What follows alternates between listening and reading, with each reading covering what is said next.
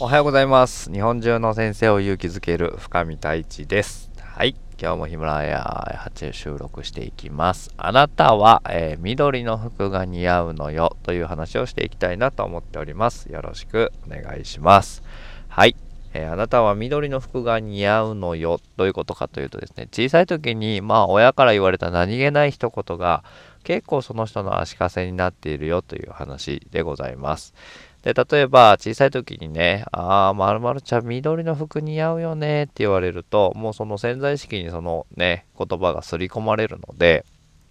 こう、あ、俺って緑の服が似合うんだって思い込むんですよね。で、大人になって服を選ぶ時になぜか緑の服を選んでしまう。自分のクローゼットを見てみると、緑の服がいっぱいあるなっていうことがあるかもしれません。で、これってまあ一つの例えなんですけども、いろいろあってですね、えー、まるまるちゃん人見知りだ、人見知りだからって言われると、あ、俺って人見知りなんだって思ったりとか、まるまるちゃんは真面目だもんねって、何気なくこう、親とか先生が言った一言に、こう、それを受け取ってしまい、そう生きなければいけないって、こう、プログラムされちゃうんですよね。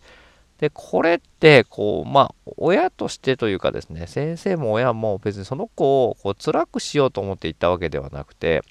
何かその子が、こう、喜ぶかなとか、その子のために言っていたりとかするんですよね。で、別に緑の服似合うよねっていうのは別に何にもこう親としても苦しめようとか思わないんですけど、その言葉をですね、こう潜在意識がポンと拾ってしまうと、大人になってからも、えー、赤い服を着ようとしてもどうも違和感がこうあると。なんか落ち着かないみたいなことになってこうざわざわしてくるんですよね。で赤い服着たいなと思ってるのにもかかわらず緑の服をこう選ぶ選んでしまうと。である日突然ですねああやっぱり赤着たいみたいな時が来るんですよってなった時に、あの、これでパンとこう赤い服を着れるようになるとまたいいんですけど、でもやっぱそのざわざわしていたりとか、緑の服を着てこう落ち着いていた自分もいるので、それコンフォートゾーンって言うんですけど、その人にとって緑の服はコンフォートゾーンなんです。そこにいると快適で安全だっていうゾーンなんですけど、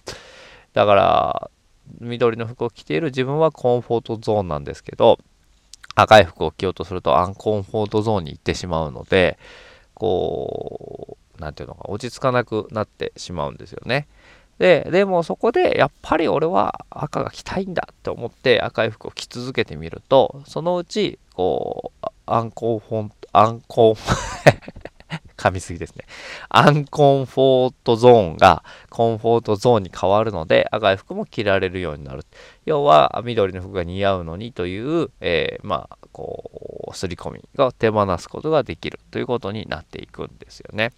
で、えー、ただですね、やっぱり小さい頃、特にですね、3歳、4歳とか、えー、それぐらいの時に、親から言われた一言ってもうもうちっちゃいければちっちゃいほど親ってもう絶対的じゃないですか。親が言うことに間違いはないし、それをこう従うようにプログラムされているので、うん。で、それを反発するようになるのが、まあ、反抗期ってやつなんですけど、親が言うことの反対をしてみようとか、親を乗り越えてみようっていうのが、まあ、こう、まあ、プチ反抗期とか、あと中学生ぐらいに本気の反抗期とか来るじゃないですか。あれが、こう、親、親を乗り越えてみよう、親ってしょうもないなって思える、まあいいきっかけではあるんですけども、その前にやっぱりそういうプログラムを入れられてしまうと、えー、それを思い込んでしまうと。これ入れられてしまうという言い方をしましたけれども、親の方も別にこう嫌なことをしてやろうとか、えー、こいつにこんな辛い人生を歩ましてやろうって思ってやるわけではないんですけれども、結果的に親がこう投げた一言によって子供がえー、大人になった時にちょっと苦しむ場合があるよでそこに気づくとそれを手放して赤い服をじゃんじゃん着ていけるといいよねみたいなことですよね。で僕の場合はですねまあ親父が多分言ったんだと思うんですけどもうよく泣き虫だったんですよ本当に。こうなんか言われるたびに泣いていたりとかこうなかなかこうね、えー、自分の意見っていうのが言えなくてで言おうとすると涙が出てきちゃって。で、その時に親に男の子がそんな風に泣くもんじゃないみたいなことを、ぼそって言われたのをなんとなく覚えているんですよね。でそれが結構自分の中でこう足かせになっていて大人になっていってからですね感動的なこう何ていうのかなヒューマンドラマみたいなものだったりとかあと6年生のね担任していた時の卒業式とかも全然投げなかったんですよね。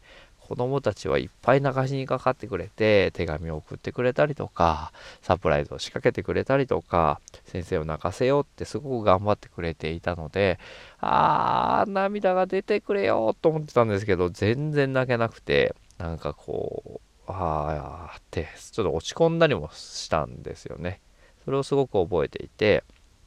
ね、これなんで投げないんだろうなと思った時にその一言がパンなパンと出てきてああそういえばそう思ってるのかもしれないなと思って。でもそれを手放したいなとか泣け泣きたいなって別にな無理に泣かなくてもいいんですけどでもなんかこうね、感動した時とか、こう、心が動いた時には涙が流れる人になりたいなと思っていて、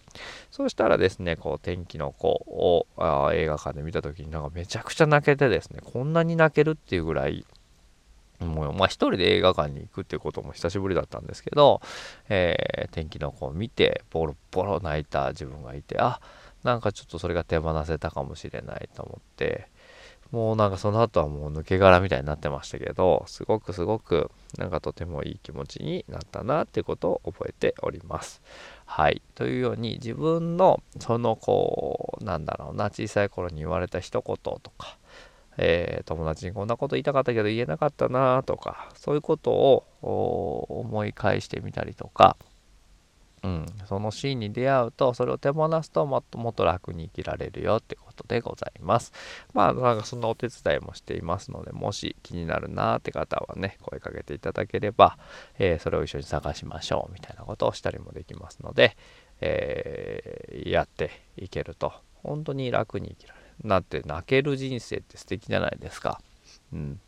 なんか泣きたいの別に泣き泣けることが幸せじゃなくて泣きたいと思ってるのに泣けないっていうのが、ね、結構辛いなと思っていたのでそれがパンと泣けるようになるとなんかあすごくいいなと思っていてそんな人生をまあね一緒に探してその思い込みだったりとか刷り込まれているものを手放していくみたいなことができるとあでも親にも感謝もできるんですよね。ああ、親はこう、なんていうのかな、その男の子がボロボロボロボロ泣いてたらね、困るだろうなと思って言ってくれたんだなっていうふうに今では思えるので、その一言にも感謝ができるっていうのはとても素敵なことだなというふうに思っております。と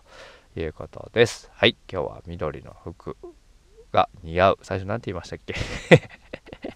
はい、緑の服を着るな。違うな。まあいいや。ということで、えー、でございます。ちょっと寒くなってきました。お体に気をつけて今日も一日やっていきましょう。See you next time. バイバーイ。